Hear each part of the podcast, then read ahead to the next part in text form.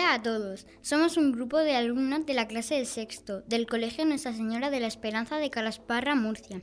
En este podcast os vamos a hablar de arcaísmos, que son palabras válidas pero en desuso, y neologismos, que son palabras recientes que todavía muchas personas no utilizan, con la esperanza de que podáis aprender un poco más sobre este tipo de palabras. Nuestro tutor, Ramón, hizo una primera selección, asignándonos un neologismo y un arcaísmo a cada uno de nosotros.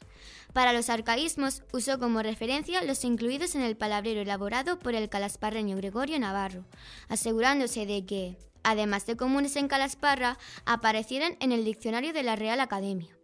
Los neologismos los obtuvo de la lista del Observatorio de Palabras de la RAE, que recoge las de uso más o menos generalizado, pero que todavía no están registradas en su diccionario. Tras una votación en clase, redujimos la selección inicial de 23 a 10 palabras de cada tipo. Luego, grabadora en mano, nos fuimos a entrevistar a personas mayores en el mercado semanal y a alumnos de bachillerato del Instituto de Calasparra, a ver qué sabían de esas palabras. Aprovechamos para darle las gracias a todas las personas que, en el ajetreo de un día de compra en el mercado, tuvieron la amabilidad de dedicarnos unos minutos para las entrevistas. Y, en especial, a María Luisa Vicente, orientadora del Instituto de Educación Secundaria Emilio Pérez Piñero, y a todos los alumnos que, gracias a la mediación de María Luisa, participaron en estas entrevistas. Pero antes de empezar, seguro que muchos de los que nos estáis escuchando sois de Calasparra o ya la conocéis, pero para los que no, deciros que Calasparra es para todo el mundo. Hay turismo de diversión, religioso y gastronómico, todo en uno, descenso del río Segura, tirolina, rocódromo. Podéis disfrutar de la cueva del puerto, el santuario de la Esperanza y el bosque ribera de su entorno, el cañón de Almadena y sus pinturas rupestres, la floración, el volcán del Cabezo Negro, los restos arqueológicos de Villavieja y el castillo, museos, y no podéis dejar de degustar nuestro mundialmente conocido arroz en cualquiera de sus versiones. Y ahora vamos con las entrevistas de nuestro podcast. Por cierto, ¿qué es un podcast? No lo sé en esas palabras. Ahí estamos oscuras. Ahí estamos oscuras. Y esto tampoco, tampoco sé lo que es. No me suena tampoco. Esta, esta, esta no la sé, cariño. El podcast tampoco. Aquí tenéis unas palabras muy raras. Pues sí, para las personas mayores es una palabra rara porque, primero, es un anglicismo, es decir, una palabra de origen inglés, y por otro, es un neologismo, una palabra de uso reciente en español. Vamos a ver si los alumnos de bachillerato nos sacan de dudas. Pues esto, ¿no? un audio también tratando un tema. Es como un programa de radio. Una radio, sí, más o menos. Como un canal eh, también de, la, de las redes donde la gente pues suele tener charlas, debates o contar, contar a secas. Es como un canal de radio en redes sociales. Pues que es como un programa de, de radio que puedes hacer tú por tu cuenta Podcast es como un programa de radio pero grabado. Una radio enlatada, por decirlo así, que se puede escuchar eh, en cualquier parte y la tienes tú en tu móvil y la puedes descargar. ¿Eso es podcast? Válgame Dios, qué nombre le han puesto más raro. Ahora ya sabemos que es un podcast, pero ¿por qué usamos una palabra tan rara? Pues porque es una palabra compuesta en inglés con dos partes, pod, que significa cápsula, y cast, emisión. Así que, como decía una de las chicas, es un programa de radio enlatado, con la ventaja de que gracias a Internet no hace falta tener una emisora de radio para poder grabar uno. Cualquiera con un micro puede hacerlo y distribuirlo mediante la web o diversas plataformas de audio como la mencionada Spotify. Sigamos con nuestro podcast. Ahora pasaremos de un neologismo a un arcaísmo. Y esto es lo que los alumnos del instituto nos dijeron cuando le preguntamos por la palabra ababol. Ni idea. No. No. Ni idea. Ni idea. Ni idea. Ni idea. Ni idea. No sé. No. No. Eh, no sé qué significa. Esa no sé lo que es. Ni idea. No sé. Ababol es una amapola. Aunque no se ha escuchado muy bien, solo la última alumna supo decirnos lo que era. Veamos si en el mercado sabían lo que es una babol. Una mata de la, de la huerta, tiene una flor, una vez roja y otra, otra hay de, de otros sí. colores. Eso sale en la huerta, en el campo, cuando llueve sale mucho. Una mata del campo que necesita la flor roja, que le gusta mucho a las perdices. Eso es una hierba que hay en el campo, que se la comen los conejos. Una babor es una planta que se cría en el campo y le gusta mucho picotearla a los pajaritos y los pollitos. La babor es una planta que sale en la huerta. La babor puede ir en un barco, ¿no? Vaya diferencia. Las personas mayores, que casi todas han vivido en el campo o en la huerta, no tuvieron problemas para explicarnos lo que era una babol. Los han visto toda la vida, aunque la última respuesta ha sido un poco rara. Vamos a escucharla de nuevo. Ir en un barco, ¿no? Ir en un barco. Es cierto que al principio nos hizo risa, pero después de escuchar a más personas tratando de explicar las palabras extrañas que no conocían, nos dimos cuenta de que se trataba de errores que por algo estudiamos en clase. Los parónimos. Las palabras parónimas son aquellas que se dicen o pronuncian de forma muy parecida, pero que en realidad no tienen nada que ver una con la otra y, a menudo, tienen significado muy diferente. En este caso, la mujer que hemos escuchado no conocía o no ha entendido la palabra ababol y la ha asociado a la expresión ababor. Veamos ahora otro ejemplo de paronimia preguntándole de nuevo a las personas mayores. En esta ocasión, por el neologismo bot. Bot, no me suena a mí esa palabra. Un es un Un, cacharro. un recipiente. Un recipiente. Un recipiente. No, bot, conté. Es un cacharro. Eso no lo sé. Eh, de la comida, para echar cosas para enjuagar. Una fuente. un plato hondo de cristal o de cerámica. eso es un gol de, un, de fútbol. Como ha quedado claro, ninguna de las personas mayores entrevistadas conocían este neologismo, pero después de las risas que puedan provocar inicialmente algunas de estas respuestas, si nos fijamos con atención, hemos escuchado algo muy valioso. Estas personas estaban realmente interesadas en colaborar con nuestra entrevista. Querían hacerlo bien y como no conocían la palabra bot, B-O-T, han buscado la más parecida que conocían. En el último ejemplo, la palabra más parecida a bot en la que ha podido pensar esa persona ha sido gol, es decir, cuando la pelota entra a la portería en un partido de fútbol. Pero la confusión del resto de entrevistados ha sido mucho más curiosa, porque han asociado bot, B-O-T con bol, B-O-L. Es muy interesante porque la palabra bol, B-O-L, es la adaptación al español del extranjerismo inglés bol, B-O-W-L que en su momento fue un neologismo que pocos usaban y por lo tanto la mayoría desconocía. Esto nos demuestra que con el paso del tiempo, palabras que inicialmente son extranjeras o extrañas, como en este caso es bot, pueden llegar a ser usadas con total normalidad por personas de todas las edades. Pero no nos quedamos con la duda de saber realmente qué es un bot. Veamos lo que nos dijeron los alumnos de bachillerato. Es como una, un- en un juego sería como un jugador que está controlado por la por el propio juego, por el ordenador. un programa informático para ayudarnos y automatizar cosas. Es como los que están en internet, que no son personas de verdad, sino como programas. Una especie de inteligencia artificial, algo que, que trabaja por sí solo. Ahora sí nos queda claro qué es un bot. Sigamos preguntándole a los alumnos del instituto, pero en esta ocasión por el arcaísmo carrucha. Ni idea, no, no me suena de haberla escuchado nunca. Tampoco. Madre mía, no lo sé. No sé, un bastón o algo. Me suena, pero no, no sé lo que es. Tampoco. No. Tampoco se lo que Tampoco. tampoco. Carrucha tampoco. Era un carro. ¿Un carro? Al igual que hicieron antes las personas mayores, ahora son los jóvenes de bachillerato los que trataron de asociar la palabra carrucha, que no conocían, con alguna otra que sí, como carro. Y tenían razón, si consultamos carrucha en el diccionario de la RAE, nos indica claramente que carrucha proviene de carro, pero veamos qué significa realmente. Es una cosa que antiguamente se ponía en el campo, bueno, en el campo en cualquier casa para subir, para subir cosas de peso. Se le pone una cuerda y rula. Mm, Lo que usa para sacar el agua del pozo. Con una cuerda lleva una carrucha y va bajando el cubo al pozo y le tiran de la carrucha y, y sube. Lo mismo en el pozo que en cualquier otro sitio. Una rueda con una cuerda para subir eh, los albañiles, los materiales a la obra. Pues una polea, otra cosa muy interesante que hemos descubierto haciendo estas entrevistas, es que ni todos los jóvenes conocen todos los neologismos, ni todas las personas mayores conocen todos los arcaísmos, aunque antes escuchamos algunas explicaciones aclaratorias de lo que es un bot. No todos los entrevistados en el instituto conocían esa palabra. Y en algunos casos, como en hashtag, les sonaba la palabra, pero no pudieron explicar exactamente qué es. A ver, pues la almohadilla que se utiliza, pues. La verdad que no sé para qué se utiliza, pero. Mm, no sé, se pone en las redes sociales, pero no sé qué definición darle. Un símbolo, ¿no? El Sí. símbolo de, de los cuatro palos estos. Ay, no sé cómo se llama. Eh, bueno, es un. un símbolo, ¿no? Es una- como un emoticono que se utiliza. Es algo muy utilizado en Twitter, por ejemplo. Como sospechábamos, las personas mayores no conocían la palabra, aunque, como escucharemos al final, algunas se esforzaron en buscar cualquier parecido con algo que conocieran. No sé tampoco, pues no lo sé.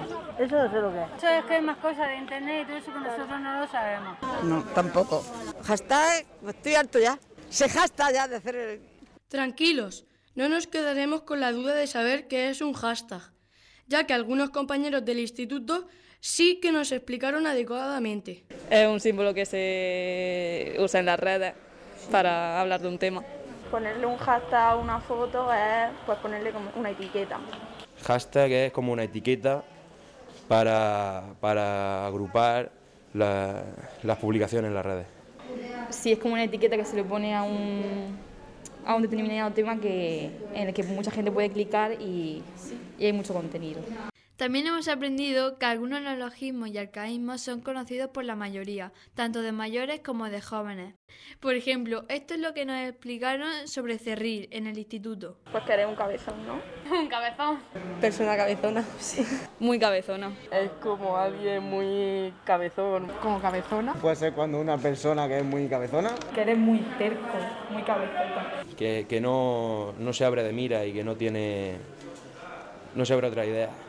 Algo muy curioso es que todos han usado la misma palabra, cabezón o cabezota, que como cerril es muy coloquial.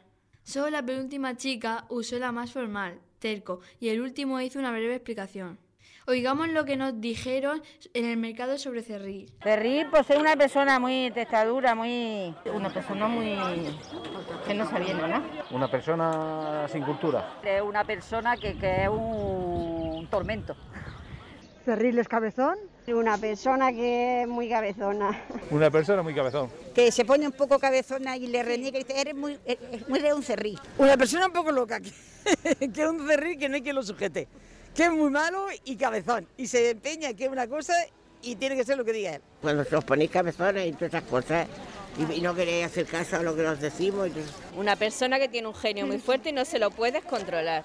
Lo tomo como una persona que no es noble, que le dicen las cosas y que no obedece. Y decíamos, mira qué cerril que es, que le digo esto y no hace caso de nada. Algunas personas mayores también usaron la palabra cabezón o cabezota, pero aquí encontramos una variedad de explicaciones mucho mayor. Tal y como sospechábamos, antes de hacer las entrevistas, las personas mayores conocían la mayoría de arcaísmos, pero tuvieron dificultades con los neologismos, como en el caso de spoiler. No, eso qué, qué- qué idioma es. Expolier, eh, expolier me suena una muestra o un, como una encuesta o como un... No sé tampoco, hija. O como no sea algo de construcción. No me suena mucho el spoiler, no sé lo que es. Tampoco lo sé.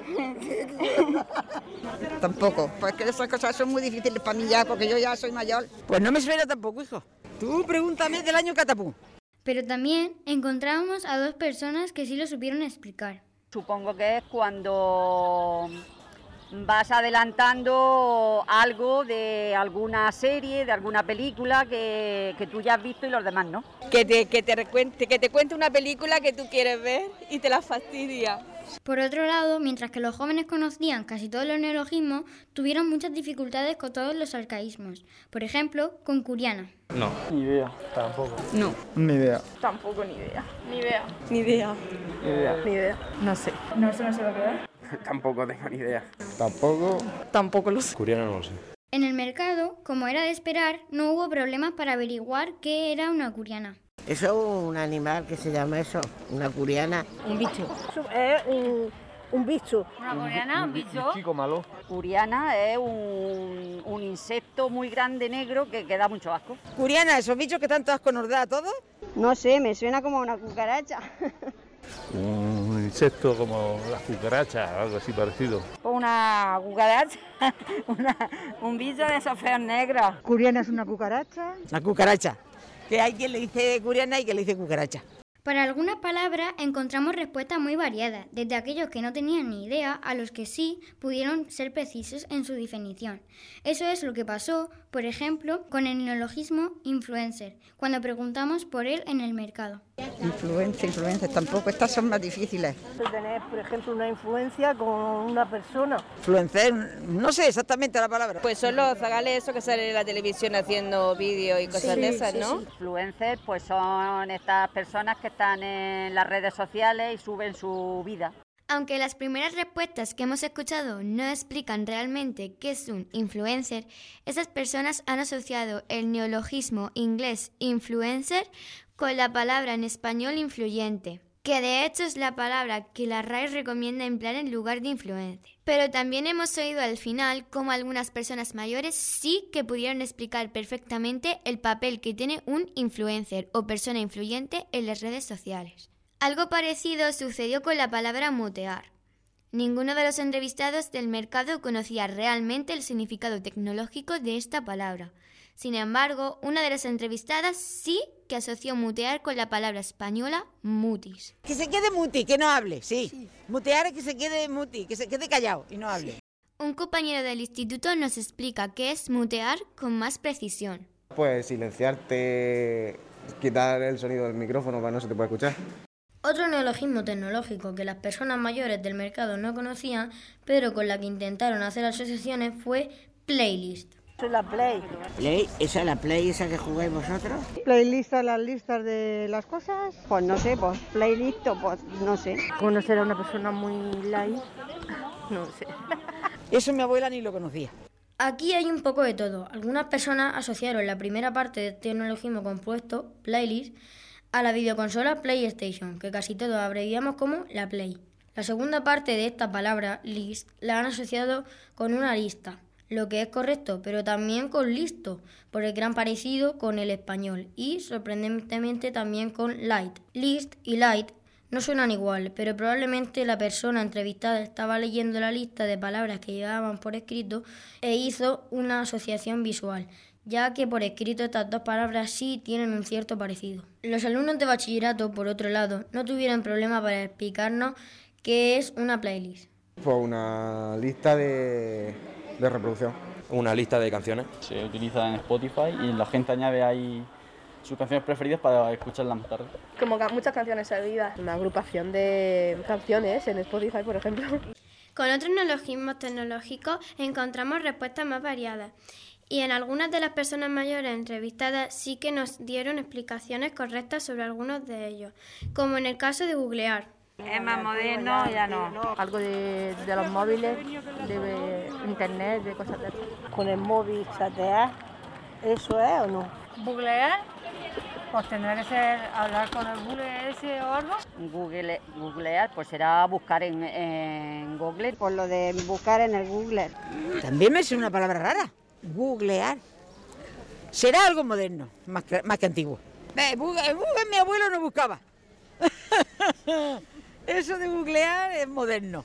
Y emoji. Yo no sé nada más que llamar a mis nietos o llamar a mis hijos y punto. No me pidan más nada que no se llaman nada. Cuando estás hablando por el móvil y vas poniendo según los sentimientos. Pues serán los emoticonos estos que hay de muchas cosas. ¿Emojis son los emoticonos? El emoji ese por los muñequicos esos de... de... Sí, yo conozco los iconos que salen en los WhatsApp, que ponemos en el WhatsApp. Los emoticonos del WhatsApp son muy graciosos y a veces solamente con poner los emoticonos dices todo lo que tengas que decir en palabras. Solo que así se deja de escribir y, y no es bueno. En el instituto también encontramos variedad de respuestas al preguntar por algunos arcaísmos como panizo. No sé, algo del pan. Una planta, algo así que se come. Panizo no es lo que se planta. Como el trigo este que se siembra o algo así. Eso es lo que salen las palomitas. Un alimento, maíz. Eso me suena al maíz. El panizo es eh, el maíz, ¿no? Los pocos alumnos que sabían lo que, lo que era no estaban seguros y sus respuestas son en tono de pregunta, esperando confirmación. En el caso de las personas mayores del mercado no había duda ninguna. Se le echan los animales y todo eso, la mazorca. Yo la mazorca. El panizo que comemos la- las personas y los cerdos. Una panocha. Una panocha. Que una planta Maíz. Esto es maíz, el maíz. Pues el maíz. Para mí es maíz. Maíz. Matas que siembran en el campo y se hacen muy grandes, es, es- es maíz, maíz. El maíz que todos coméis de una manera o de otra. Sí, maíz, palizo. Por el maíz, que eran en, en las Que panochas. Se, quitaba, Sí. se, se- se le quitaba la, ¿cómo se llama? El La- sí. el grano y se quedaba el zuro. Esa es la diferencia entre quienes han vivido en el campo y lo han cultivado, comido y dado de comer a otros animales, y quienes solo lo han comprado en supermercados y, a menudo, envasado. Por cierto, ya que la última mujer menciona el zuro, esa fue otra vez las palabras por las que preguntamos. Primero, oigamos lo que dijeron en el instituto. Eh, no. La ha dicho mi abuela muchas veces, pero no es. Un zuro también lo he escuchado, pero tampoco sé lo que es. No. No, tampoco. Yo lo escucho a mi abuelo, pero ni idea tampoco. Ni idea. No. No. No, no sabré definir. No, eso tampoco. No tengo ni idea. Nadie lo supo. Escuchemos a los mayores. Un zuro del, del maíz. Zuro del panizo. El zuro del maíz. Zuro es a donde van pegados los granos de maíz. Pues el zuro de la, de la mazorca, lo que se le quita al panizo, ¿no? Zuro es lo que queda del maíz. El, el palo de, de la mazorca. Que lleva dentro, se degrana y queda el zuro. El zuro, lo ¿De que queda, lo que queda de la panocha es el zuro. Es lo que queda cuando se saca la, la semilla. El zuro es la parte de dentro de la panocha, donde está el maíz cogido. Pues el zuro es lo que lleva el maíz dentro. De la panocha. De la panocha, lo, lo- a- a- alguien, alguna persona. Se perfollaba, que se decía, y era para quitarle las hojas. Y también lo hacían para algún cocimiento, lo que era el zuro en aquellos tiempos. Por una parte, no nos sorprendió que todos los mayores entrevistados supieran contestar que era un zuro. Lo que sí nos sorprendió es que, según la segunda acepción del diccionario de la RAE, en Andalucía, Albacete y Murcia, un zuro también es el corcho de árbol. Y sin embargo, nadie nos dio esa definición. Por otro lado, en la última respuesta escuchamos que antiguamente se perfollaba la panocha para quitarle las hojas. En realidad, la perfolla es el nombre que reciben en Murcia las hojas que cubren el maíz, especialmente cuando ya están secas y quitar esas hojas es desperfollar. Con la palabra jícara también sucedió algo muy curioso. Escuchemos primero las respuestas del mercado. No te puedo decir ahora mismo, jícara, no sé si es algo de comer o no sé. Eso no sé lo que es jícara. Pues era una jícara que decían antes de chocolate. La jícara de chocolate, claro. ¿Una jícara de chocolate? Eso lo entiendo más. Una jícara de chocolate. Un trocico de chocolate. De chocolate, una jícara de chocolate. Una jícara de chocolate. Pues una jícara de chocolate, una porción de una pastilla de chocolate. Es una aceitera. ¿Para echar aceite? En la primera respuesta vemos que, aunque la persona no asocia la palabra directamente con chocolate, sí que lo hace con comida. Para todos los demás, claramente es un trozo de chocolate. La última respuesta resulta en cambio sorprendente, una aceitera. Si consultamos en el diccionario de la RAE, nos dice que una jícara es una vasija pequeña, generalmente de loza, que suele emplearse para tomar chocolate. Así que, aunque la palabra jícara sí que está relacionada con chocolate, es curioso descubrir que todos los entrevistados la asociaron a un trozo de chocolate y no la acepción original vasija para tomar chocolate. Por otro lado, la última respuesta asocia jícara a un recipiente, aunque lo menciona para echar aceite en lugar de chocolate. En el instituto, por cierto, solo un alumno pudo contestar lo que era una jícara. Eso es una jícara de chocolate, por ejemplo, eso es un trozo pequeño o algo así. Vamos con un ejemplo de arcaísmo, es decir, una palabra que deja de usarse. En este caso, hemos elegido badil. Nadie en el instituto supo explicar lo que era y, escuchando a los mayores, podemos entender claramente el porqué. Lo que yo conozco por badil es una cosa para hacerle aire al fuego. Mm, yo no sé si será un instrumento de la lumbre. Para recoger la ceniza. Se tienen en los fuegos para recoger la ceniza y todo eso. ¿Un recogedor de ceniza? Pues, eh, un recogedor de ceniza. En mi, en mi tiempo era recogedor de ceniza para lumbre. De siempre lo hemos usado, el badir es lo que se saca de la, la ceniza. Con un badir se saca la ceniza de la lumbre. Pues de recoger la ceniza. Un badir lo tengo yo para la, la cocina, para, la- para sacar la ceniza. Aunque la primera persona confundió badil con fuelle, pudo asociar la palabra correctamente con el campo semántico de la chimenea. Los demás entrevistados sí que sabían perfectamente que era un badil porque claramente lo habían usado e incluso en el caso del último audio menciona que lo sigue usando en la actualidad.